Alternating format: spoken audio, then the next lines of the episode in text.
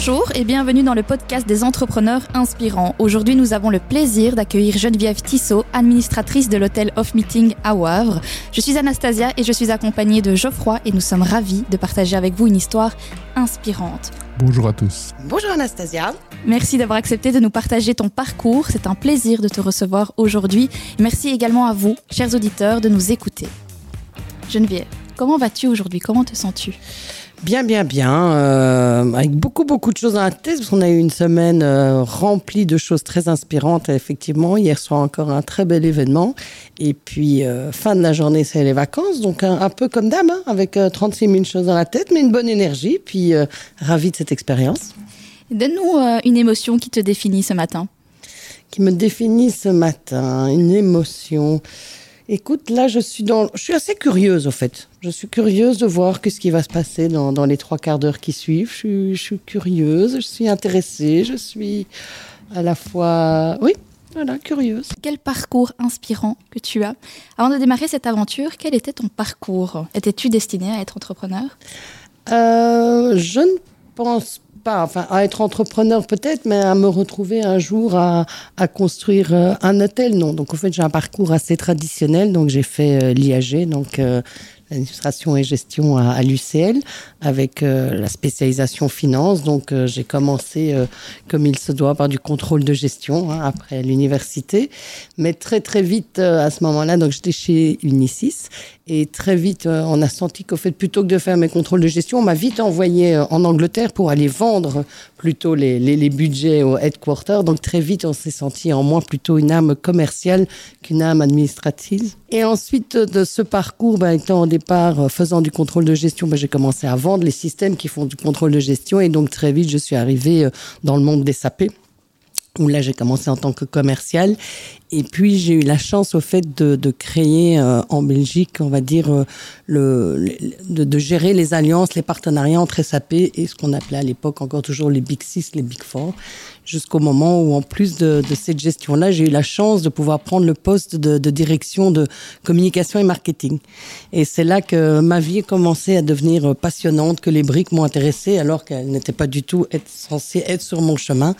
Vu qu'à ce moment-là, il faut se rappeler qu'on est un peu avant les années 2000 et SAP était vu comme euh, le méchant allemand à cause de qui Electrabel licenciait énormément parce qu'on était au début de la standardisation des process grâce à l'informatique. Et donc SAP méchante image allemande. De plus, on avait comme euh, concurrent principal à ce moment-là Microsoft, qui était très connu par les consommateurs, mais pas les grandes entreprises, et SAP l'inverse.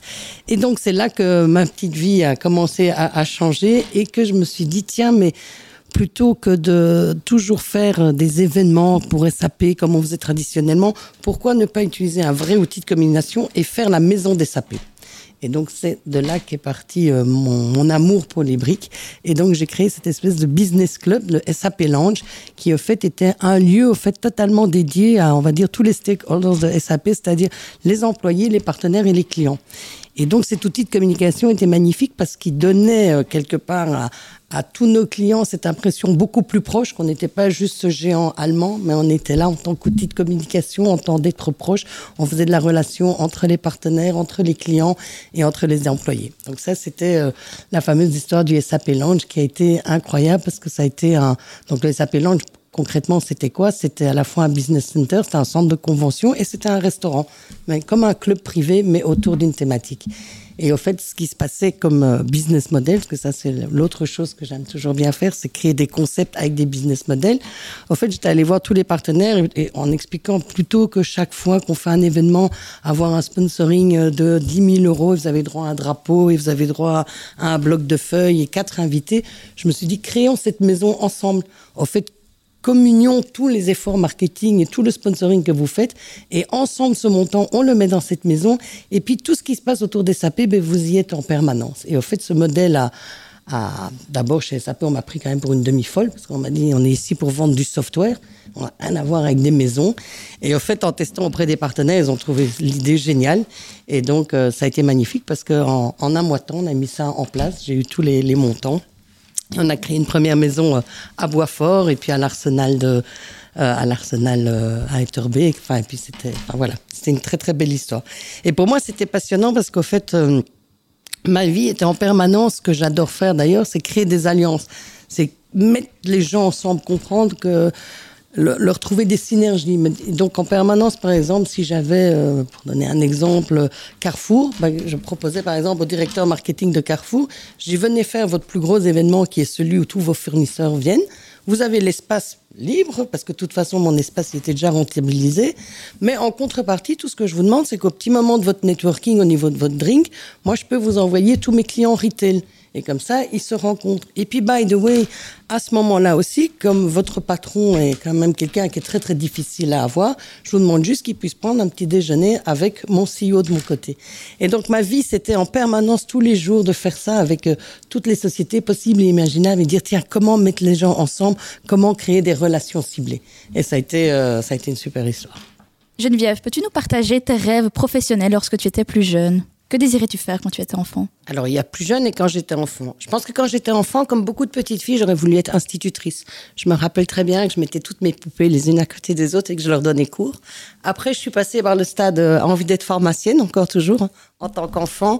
Après, plus tard, euh, à partir de moment après l'université, je crois que quelque part, j'ai toujours voulu euh, un jour avoir effectivement ma propre boîte. je me voyais bien en, en femme d'affaires, en femme, exactement. Donc, euh, je pense que j'aurais toujours voulu, oui. Euh, est-ce que je me serais vue dans l'hôtellerie, dans la finance Voilà, je pense pas que j'avais un secteur bien défini. Euh, voilà, d'ailleurs, c'est pour ça que j'ai fait l'IAG, parce que c'est ce que je dis toujours, c'est pour moi, quand on n'a pas décidé d'être avocate ou médecin ou vétérinaire ou quelque chose de très spécifique, je trouve que de faire des, études, que ce soit ingénieur commercial, enfin que ce soit CELV, l'IAG, Sciences Éco, enfin toutes, toutes ces études-là, permettent d'avoir euh, une très bonne vue générale. Et puis surtout, je crois que j'en retiens, qui m'a beaucoup appris, c'est un esprit analytique. Et si je dois retenir de ce que m'a apporté l'UNIF. Et donc, euh, voilà, c'est vrai que moi, ce que j'aime, c'est, je me suis toujours vu dans quelque chose de varié. Ce que j'aime, euh, d'ailleurs, c'est ce que j'aime aujourd'hui, c'est que je suis autant occupé la moitié de mon temps à faire des plans financiers qu'à être créatif, qu'à faire du marketing. Et d'ailleurs, quand j'étais à l'université, normalement, je devais choisir en dernière année, enfin les deux dernières années, on doit choisir euh, quelle option. Pour moi, c'était impossible. J'étais déjà dans la dualité. J'aimais autant le marketing que la finance. Pour finir, j'ai fait la finance parce que je me suis dit, si je fais le marketing, je ferai jamais vraiment la finance par moi-même. Dans l'autre sens, c'est plus possible.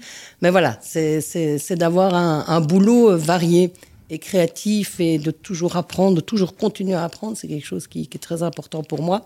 Et donc, euh, voilà, donc je rêvais effectivement plus dans un, d'un rôle plus généraliste que, que d'être une experte. Et l'envie d'entreprendre, tu peux nous donner une idée de l'âge à partir duquel tu...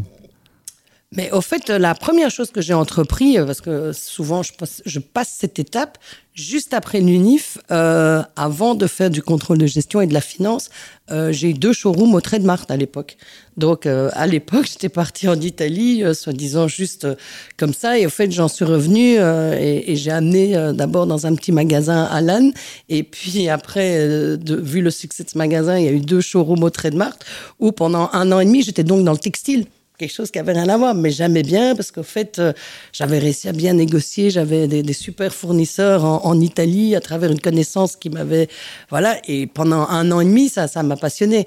Après, euh, c'est vrai que j'ai arrêté parce que, voilà, j'avais envie de, d'autres choses, mais euh, donc voilà, donc déjà à ce moment-là, mais j'avais quoi? J'avais ben, 18, 20, 20, 23 ans. 23 ans et l'envie déjà à ce moment-là était d'entreprendre.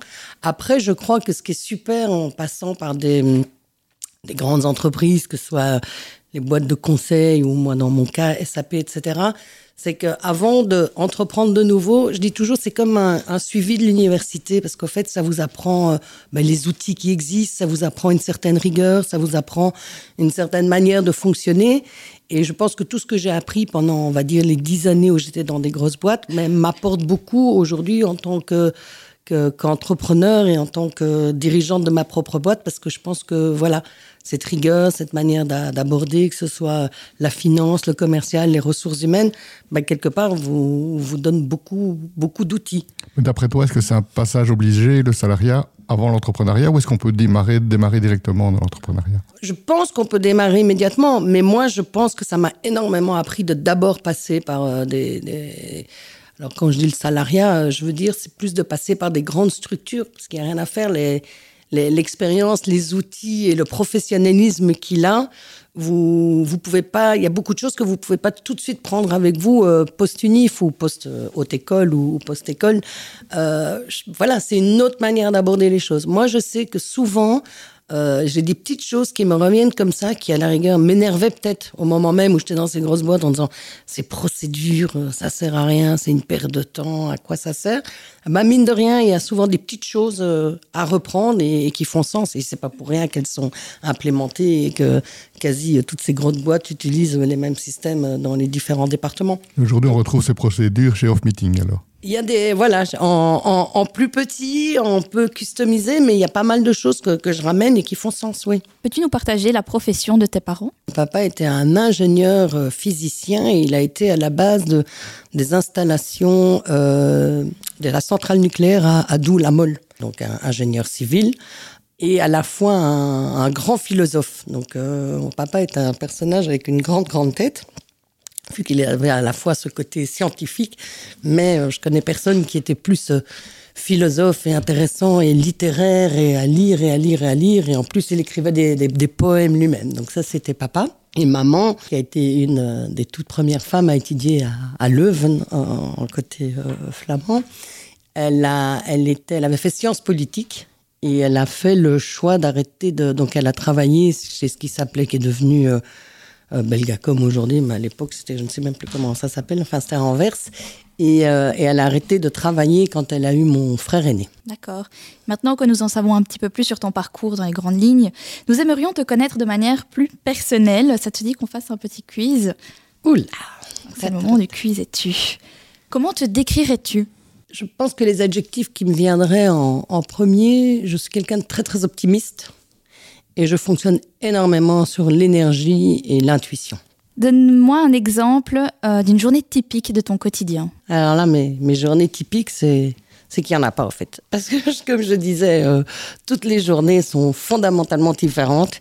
Et euh, par contre, je peux dire que ce qui est typique, c'est que souvent ma liste de to-do ou l'agenda que j'espère faire de ma journée, bah souvent j'arrive en fin de journée et puis j'en suis peut-être à la deuxième ligne des 10 parce qu'il y a eu plein d'autres choses qui se sont interférées.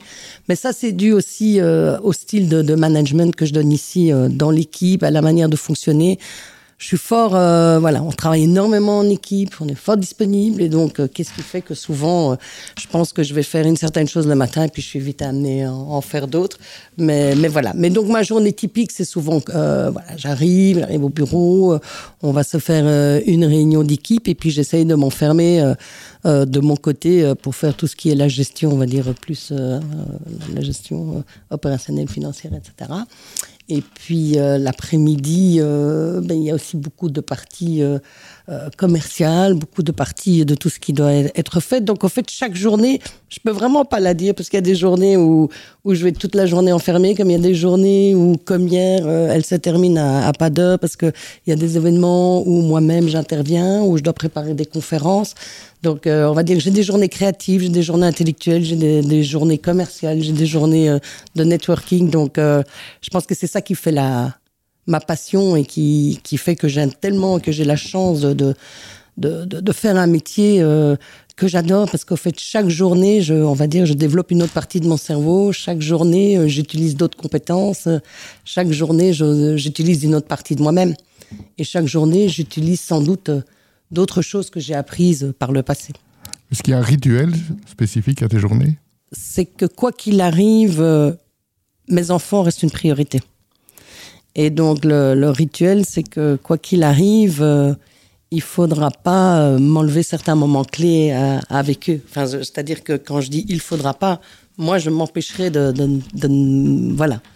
Donc euh, quoi qu'il arrive, j'essaie en tout cas d'avoir un moment avec eux le matin. J'essaie en tout cas de, voilà, c'est très important. La place de la famille pour moi est est très très importante. Donc c'est un peu la, la dichotomie. D'ailleurs, c'était très drôle parce que pendant euh, toutes euh, mes enfants étaient en primaire, euh, j'étais présidente du comité de parents et je veux dire, c'était amusant parce que à l'école, tout le monde pensait que j'étais entre guillemets euh, une femme au foyer qui travaillait pas, qui s'occupait juste de ses enfants.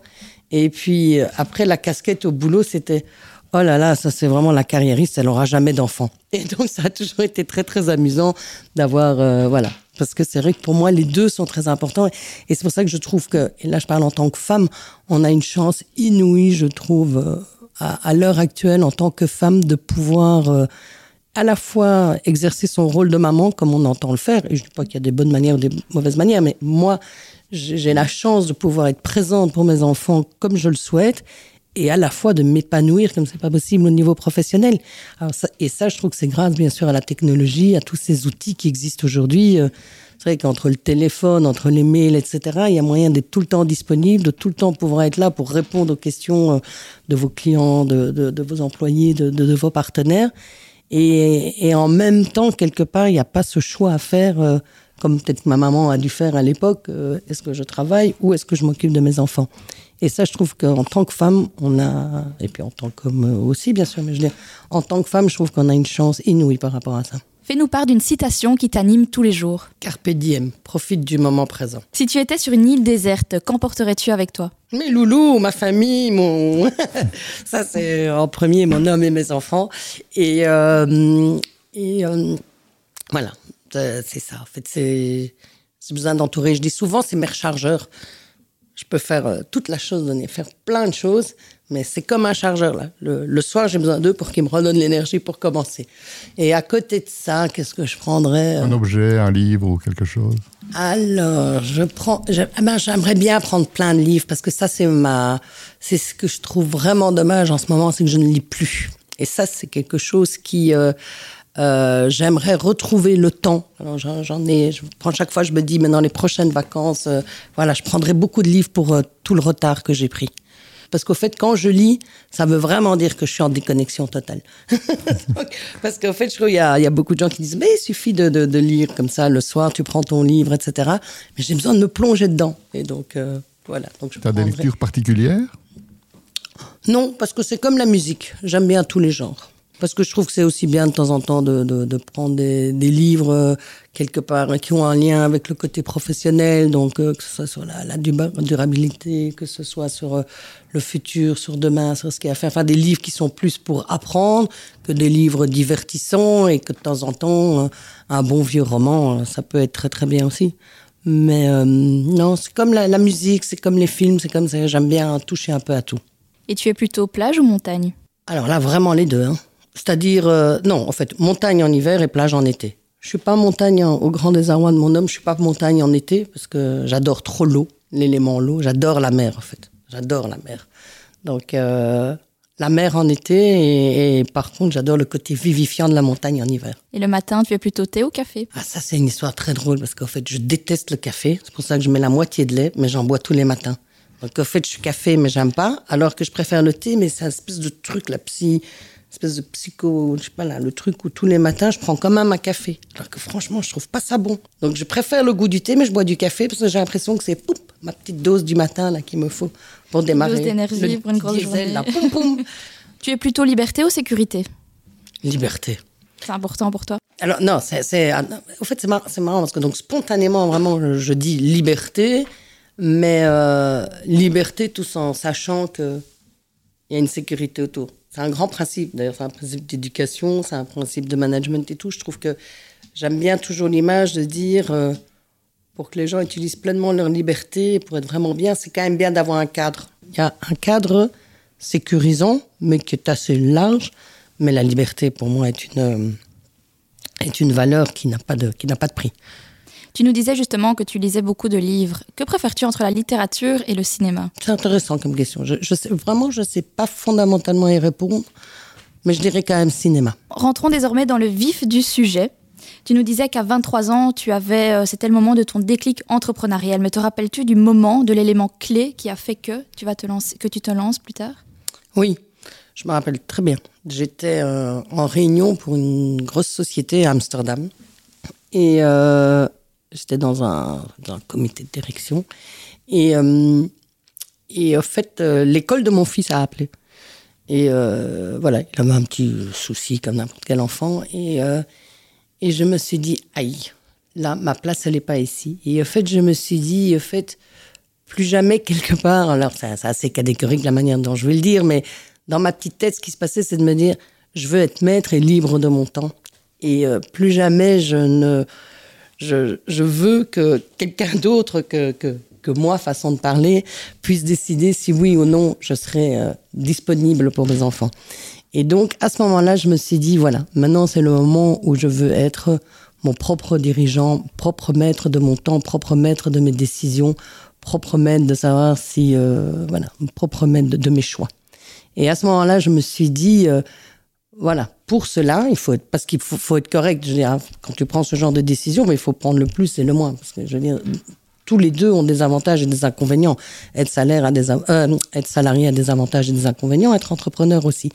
Mais à ce moment-là, je me suis dit que il était temps pour moi de me, de créer ma propre société et de me, et de, de me lancer comme entrepreneur. C'était à cette réunion à Amsterdam. En plus, c'était en pleine, euh, c'était un moment d'une crise où tout le monde m'a dit, mais t'es folle, t'as vu le, avec le poste que tu as, c'est maintenant que tu vas décider d'eux. Et je n'en ai jamais eu aucun regret. Mais c'est un, il faut, faut que les gens se rendent compte que oui, il y a, il y a un risque à prendre. Il y, a ça, il y a un risque à prendre. Tout tourne toujours autour de leur famille, si je comprends bien quand même. Cette décision, oui. Alors, je dis pas, alors c'est que je l'avais en moi, mais c'est pour répondre clairement à la question à quel moment ce, ce petit détail m'a fait ce déclic de me dire, voilà, c'est le moment de. Et donc, je crois que l'enfant était à ce moment-là peut-être une excuse, mais c'était de me dire, voilà, je me sens prête à être mon propre chef et à faire ma propre société. Et de justement pouvoir euh, m'épanouir en, en, pouvant gérer les choses. Euh, voilà. Et qu'en ont pensé tes parents, justement? Alors moi j'ai eu de la chance d'avoir des parents qui m'ont toujours euh, énormément encouragé et qui n'ont jamais jugé quelconque de mes décisions ou de mes choix de vie et qui donc m'ont dit euh, que si j'estimais que c'était ma direction, que c'était très bien. Donc c'était euh, oui, j'ai toujours eu la chance d'avoir beaucoup de, de, de, de, confiance de leur part. Donc ça m'a donné beaucoup de confiance en moi évidemment. Et après ce déclic d'entreprendre, quand as-tu lancé ta nouvelle activité? Ça a été relativement vite parce qu'au fait, euh, j'ai fait ce que pas mal de gens font assez facilement, c'est-à-dire que vous continuez à faire la même chose, mais quelque part, au lieu d'être employé, vous êtes le, un peu le prestataire externe. Et donc, c'était facile, c'était commencer directement avec un, avec un client. Et comment gères-tu l'équilibre entre ta vie professionnelle et ta vie personnelle? Je prends chaque journée euh, le temps de me dire que, euh, voilà, de me sentir bien dans mes choix de, de ma journée. Donc, c'est-à-dire que ça fait partie de mon planning. C'est-à-dire que quand je fais mon, mon, planning, on va dire, de, de ma liste des choses à faire dans la journée, il va y avoir euh, ma vie, mais, ce que je voudrais faire à, titre privé est dedans aussi, presque dans mon agenda.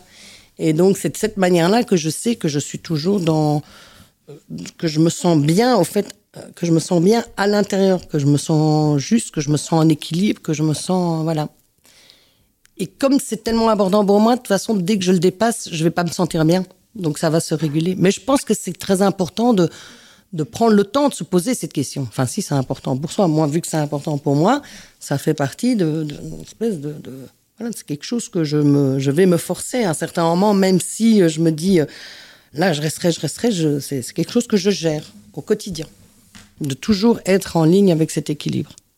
Et peux-tu nous raconter le plus grand ou le plus important obstacle que tu aies dû affronter durant ta carrière? Alors, il faut savoir que j'ai eu pas mal euh, d'obstacles dans, dans ma vie privée. En fait, j'ai euh, dans ma vie privée, euh, j'ai malheureusement perdu mes deux frères.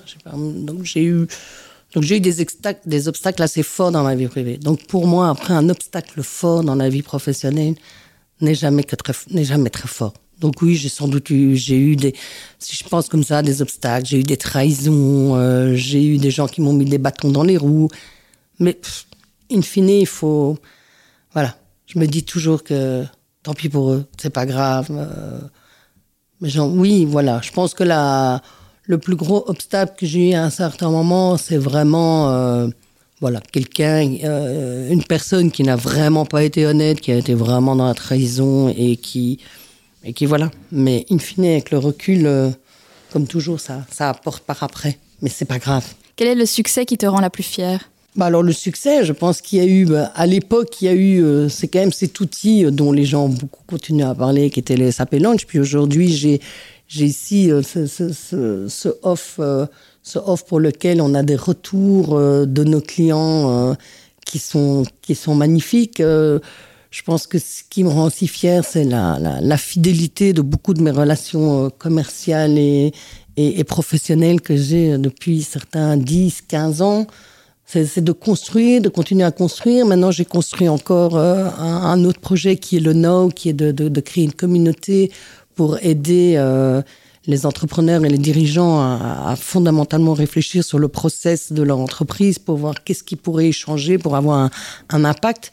Je suis très fière là, effectivement, euh, d'avoir mis encore du temps, de l'énergie, voilà, pour, pour, pour, euh, pour faire avancer les choses et pour pouvoir de nouveau regarder euh, mes enfants dans 10 ans en leur disant voilà, j'ai mis mes ressources, mes connaissances, mon temps, euh, j'essaye d'en donner pour vous laisser une planète un peu plus un peu, un peu, un peu plus positive qu'on pourrait la prévoir aujourd'hui. Donc voilà, je pense que ce qui me rend fière, c'est qu'au fait, c'est d'aller au bout de mes idées. C'est que la plupart des choses que j'ai décidé de faire, même si c'est pas toujours un jour elles se réalisent. Et donc ça, c'est trop chouette parce que c'est vrai que quand j'avais arrêté les sapélans, je me suis toujours dit, je ferai un autre lieu. Après, entre-temps, j'ai fait d'autres choses et puis, in fine, j'ai fait l'autre lieu. Puis maintenant, il y a encore euh, celui-ci. Et puis, euh, et puis, et puis, il y en aura encore d'autres. Et puis, euh, voilà. C'est de, c'est de, d'avoir, de concrétiser les choses, au fait, de les concrétiser, de, de faire, voilà, de me dire, chouette, ça, ça marche, ça, ça continue. Et aurais-tu une anecdote à nous partager? Ce que je peux trouver euh, amusant, anecdotique dans, mon parcours professionnel, c'est que souvent certaines choses euh, se font sur des, idées euh, un peu un peu folles. Que fait, je crois que souvent c'est ma, prise de risque qui, qui de temps en temps n'a pas toujours de suivre son intuition. En fait, je crois que c'est très très important en tant qu'entrepreneur de de suivre ses intuitions. Et ça, que ce soit dans l'engagement du personnel, que ce soit dans dans, dans, dans, dans, ce que vous, vous envisagez de faire, dans ce que je pense. Et donc là, c'est vrai que j'ai quelques anecdotes drôles, que ce soit le, le fait d'arriver dans une boîte d'informatique en disant je vais faire une maison, que ce soit euh, la, première personne que j'ai engagée ici. Euh, je me rappelle, elle m'a toujours dit, mais tu, es folle. Au fait, euh, il y avait une personne que je voulais absolument, la première que j'ai engagée, qui était donc la responsable commerciale. J'ai fait semblant de prendre rendez-vous sur son lieu de travail chez elle et je suis arrivée et puis euh, je lui ai dit euh, au fait je viens pas du tout pour euh, parce qu'elle travaille dans un autre hôtel. Je dis ben, je viens pour te chercher et, donc c'était amusant parce qu'elle s'en rappelle encore toujours en disant mais vous, êtes folle mais vous voyez à l'époque et je pense que idem ici là je regarde la, la prairie qui, qui est là. Et euh, il y avait un client qui voulait, et bon, on a déjà 6000 mètres carrés ici, mais il en fallait encore plus. Je dis, c'est pas grave, je vais trouver le moyen, on va rajouter une serre. Et en fait, je crois que c'est cette prise de risque et cette énergie qui fait que le off, par exemple, est aussi ce qu'il est, parce que c'est ce que les filles qui travaillent pour moi me disent souvent. L'avantage, c'est de prendre des décisions, prendre des décisions non-stop, de ne pas toujours euh, se dire, oulala, je vais d'abord voir... Euh, trois avocats, trois ceci, trois cela, ou réfléchir. Euh, de temps en temps, il faut suivre ses intuitions, il faut suivre ce qu'on croit. Et quand on est, on est sûr d'être droit, d'être juste à l'intérieur et, quand même de ne pas être irréfléchi, il faut euh, la prise de risque et les, faire avancer les choses. Combien d'employés compte ton entreprise aujourd'hui? En fixe, il y, a, il y a 15 personnes et puis on a toute une équipe de ce qu'on appelle des extras réguliers c'est-à-dire des gens qui ne sont pas sur le payroll, mais qui, euh, qui viennent euh, régulièrement euh, travailler ici, comme souvent dans, dans, dans le monde événementiel. Est-ce que tu es une personnalité perfectionniste? Parce que en te côtoyant un petit peu, on se dit bah, c'est quelqu'un qui fonce, effectivement, mais à la fois, on se rend compte que tu es une personne assez exigeante. Donc pour toi, est-ce qu'il vaut mieux y aller et puis voir après comment ça se passe, ou est-ce qu'il faut d'abord être vraiment prêt avant d'y aller? Non, alors je pense qu'il faut suivre son intuition et pas attendre d'avoir toutes les réponses à tous les petits détails avant d'y aller. Mais une fois que vous avez décidé d'y aller, il faut être perfectionniste. Mais je pense que quand je veux dire effectivement la prise de risque, et je trouve que si je regarde autour de moi euh, en tant qu'entrepreneur, pour vraiment être dans, le vrai côté entrepreneur, c'est-à-dire entreprendre. Donc je dis pas dirigeant d'une société où c'est toujours la même chose. Ou euh, pour entreprendre, faut oser avant tout. C'est oser. Pour moi, si je dois. Ah ben une journée type, au fait, maintenant je peux y revenir à la question. Pour moi, c'est quoi une journée type? C'est au fait, c'est que prendre des décisions. Parce qu'au fait, in fine, toute la journée, je vais avoir des personnes qui vont venir chez moi pour prendre des décisions pour elles. Que ce soit au niveau commercial, au niveau ressources humaines, au niveau n'importe quel département, au niveau chiffres, au niveau finances. Au fait, pour moi, c'est ça. Entreprendre, c'est faire des choix et prendre des décisions. Et prendre des décisions, on peut pas toujours attendre d'avoir tout. Ou alors, on n'est plus dans le temps, parce qu'il faut aller vite aussi. Même si on dit qu'il faut faire du slow down et qu'il faut arrêter de vouloir faire toujours plus et, plus vite. Mais quand même, je crois que dans, l'entrepreneuriat, c'est ça qui fait le, je pense, le, enfin, c'est une des clés pour moi qui est importante. Et aurais-tu un conseil justement sur l'entrepreneuriat euh, qui t'a aidé dans la création de ton entreprise et son développement? Je crois que la première chose, c'est avoir confiance en soi. Parce qu'il faut avoir confiance en soi, justement, pour prendre euh, ces décisions. Et puis parce que les gens qui travaillent pour vous, ils doivent euh, vous sentir comme un roc, ils doivent vous sentir comme quelqu'un sur qui ils peuvent se reposer. Et donc, si vous voulez leur donner confiance à eux, il faut d'abord avoir confiance en soi. Et donc, je crois que c'est c'est très important d'être. Euh, c'est pas pour ça qu'on est parfait, c'est pas pour ça qu'on sait tout, mais il faut avoir confiance, confiance en ses capacités, confiance en, ses choix, confiance, confiance en soi en fait. Et cette confiance, comment est-ce que, parce que c'est pas quelque chose qu'on programme euh, en se levant le matin, comment est-ce qu'on l'acquiert? Euh, Il y a déjà une partie qui, qui, est en soi et qui, qui, qui, est due à votre personnalité. Et après, je crois que la confiance, on peut l'acquérir petit à petit en, en, en voyant que chaque que, les pas qu'on fait sont les bons pas et qu'ils se traduisent par un, une petite réussite, puis un petit succès, puis un plus grand succès. Donc c'est c'est en allant et en revenant et en acceptant que de temps en temps ça marche pas. C'est pas grave, pas grave. Faut continuer. Il faut continuer, il faut continuer à y croire et pour y croire, il faut croire en soi. Et je pense que chacun a, chacun a ses talents, chacun a, sa capacité à. Mais mais voilà, mais c'est un choix. Et je pense que c'est si on veut entreprendre, ça me paraît une des sources clés. Geneviève, Qu'envisages-tu pour le futur? Que peut-on te souhaiter pour la suite? Me souhaiter, euh, très honnêtement, ce, mon, plus gros souhait, la, chose la plus importante, c'est de faire en sorte que je puisse garder cette énergie. Ce qui fait, euh, ce, qui fait que je suis une femme heureuse et épanouie aujourd'hui, c'est cette énergie qui me permet de, voilà, de, pouvoir faire tout ce que j'ai envie de faire. Et donc tout ce qu'on peut me souhaiter, c'est de de faire en sorte que je, je, je, garde ce côté optimiste, mais surtout que je garde cette énergie et cette énergie que je puisse partager euh, avec, euh, avec mes collaborateurs, avec les, gens qui m'entourent et, et donner, continuer à donner l'envie des gens de, de, me suivre dans tous mes projets. Je pense que le jour où j'aurai plus l'énergie, là j'arrêterai. et cette énergie, elle te vient d'où? De ta famille, du sport de... Cette énergie, elle me vient du fait que euh, alors, sans doute une partie est, en moi tout simplement, mais je pense qu'effectivement, comme je vous l'ai dit, ayant vécu euh, certaines choses, euh, je sais le prix de la vie et, je l'aime la vie. J'aime la vie. J'ai eu la chance effectivement d'avoir des, parents vraiment présents, donc je le retransmets aujourd'hui à mes, à mes enfants. Et donc oui, cette énergie, elle me vient, elle me vient de ma famille, elle me vient de mes amis, elle me vient de ma vie, mais elle me vient de surtout parce que je trouve que. parce que, j'ai envie, en fait. Parce que. On, on, gère soi-même son, énergie. Alors oui, il y a intérêt à, faire un peu de sport, il y a intérêt à surveiller un peu ce qu'on fait, etc. Mais je pense que c'est profondément... Euh, voilà, c'est un peu mon leitmotiv, quoi. C'est... Vous me demandiez de me décrire, euh, pour moi c'est l'énergie et l'optimisme, et c'est vrai que c'est les choses qui me font, qui me font avancer. Merci pour ces éclairages Geneviève, merci à vous chers auditeurs de nous avoir écoutés. Ne manquez pas les prochains épisodes où nous explorerons d'autres histoires inspirantes avec de nouveaux intervenants. On s'entend tout bientôt pour une nouvelle dose d'inspiration. Merci à tous. Merci à vous.